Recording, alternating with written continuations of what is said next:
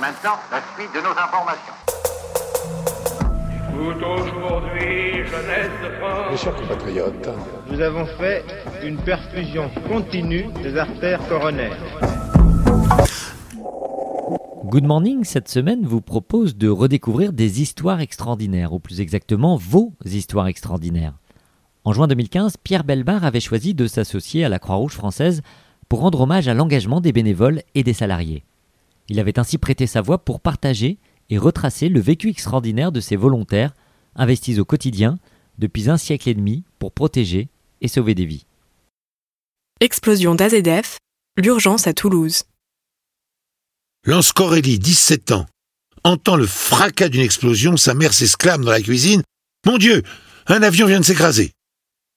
Le premier réflexe de la jeune fille est de bondir sur son téléphone portable pour s'assurer que son père, qui enseigne dans une école d'ingénieurs de l'autre côté de la rocade, n'a pas été touché. Au même moment, à un kilomètre de là, Loïc, 24 ans, est tiré de son sommeil par une détonation.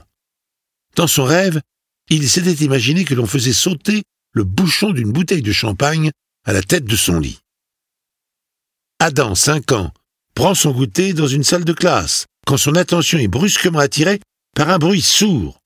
L'enfant croit un instant que le bulldozer du chantier voisin vient de défoncer le portail de l'école et il a à peine le temps de se précipiter vers une baie vitrée qu'elle explose en mille éclats étincelants. Dehors, des lueurs rougeâtres embrassent le ciel. Sylvie, une postière de 44 ans, roule à bord de sa voiture quand le fracas d'une formidable détonation suivie d'un effet de souffle lui brise les tympans. Une fois le nuage de poussière et de fumée dispersé, elle aperçoit des dizaines de personnes errer sur les trottoirs, le visage et les mains en sang. Nous sommes le 21 septembre 2001 à Toulouse. Il est 10h17. L'explosion de l'usine AZF provoque la mort de 31 personnes, en blesse environ 4000 et détruit 27 000 structures immobilières. Après avoir envisagé plusieurs hypothèses, un porte-parole de la société Grande Paroisse propriétaire de l'usine chimique Azote Fertilisant annonce que la catastrophe est vraisemblablement due à une erreur de manipulation qui aurait entraîné l'explosion dans le bâtiment 221-222 d'un stock de plusieurs centaines de tonnes de nitrate d'ammonium déclassé. Dans le chaos qui suit, et tandis que le nombre des victimes ne cesse de croître, le plan hors sec est activé. Hubert Fournier, préfet de la région Midi-Pyrénées et de la Haute-Garonne, réunit une cellule de crise. Sont présents des représentants du SAMU, des sapeurs-pompiers, de la sécurité civile, de la police, de la gendarmerie et les responsables locaux de la Croix-Rouge française. Dans un premier temps, il importe bien sûr de porter secours aux blessés. Mais les obstacles sont innombrables et entravent la logistique. Par exemple, sur la rocade, 300 voitures désintégrées par l'explosion bloquent l'accès aux ambulances. Au péage d'Albi, un employé zélé réclame son dû au conducteur des véhicules prioritaires venus des départements voisins. Une file d'attente d'un kilomètre et demi se forme rapidement, jusqu'à ce qu'un colonel des pompiers, exaspéré, exige l'ouverture immédiate des barrières. Partout ailleurs, des médecins libéraux, des infirmières, des secouristes se précipitent au CHU de Toulouse pour prêter main forte. L'hôpital psychiatrique marchand, situé en face de l'usine AZF, a été ravagé par l'explosion, le bâtiment des urgences détruit.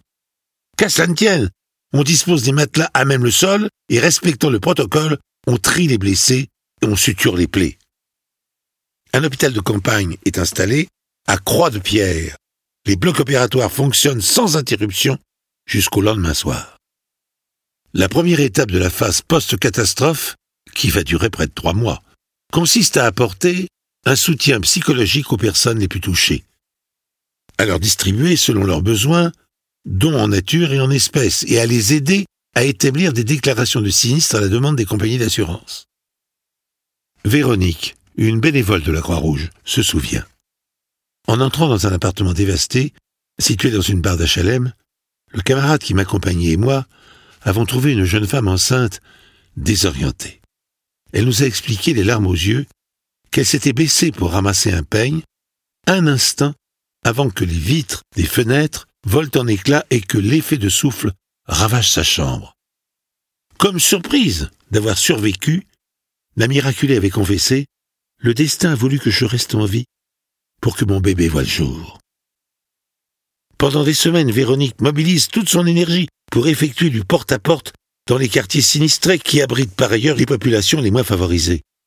Consacrant le temps nécessaire à chaque famille, elle réconforte, conseille, guide dans le maquis des formulaires administratifs. Parfois sa seule présence suffit à redonner un semblant d'espoir à ceux qui ont tout perdu dans la catastrophe. J'ai vu à maintes reprises des personnes sévèrement blessées, laissées sans soins depuis plusieurs jours, poursuit-elle. Et lorsque je leur demandais pourquoi elles n'étaient pas allées à l'hôpital, elles me répondaient invariablement qu'elles n'avaient pas voulu encombrer inutilement le service des urgences.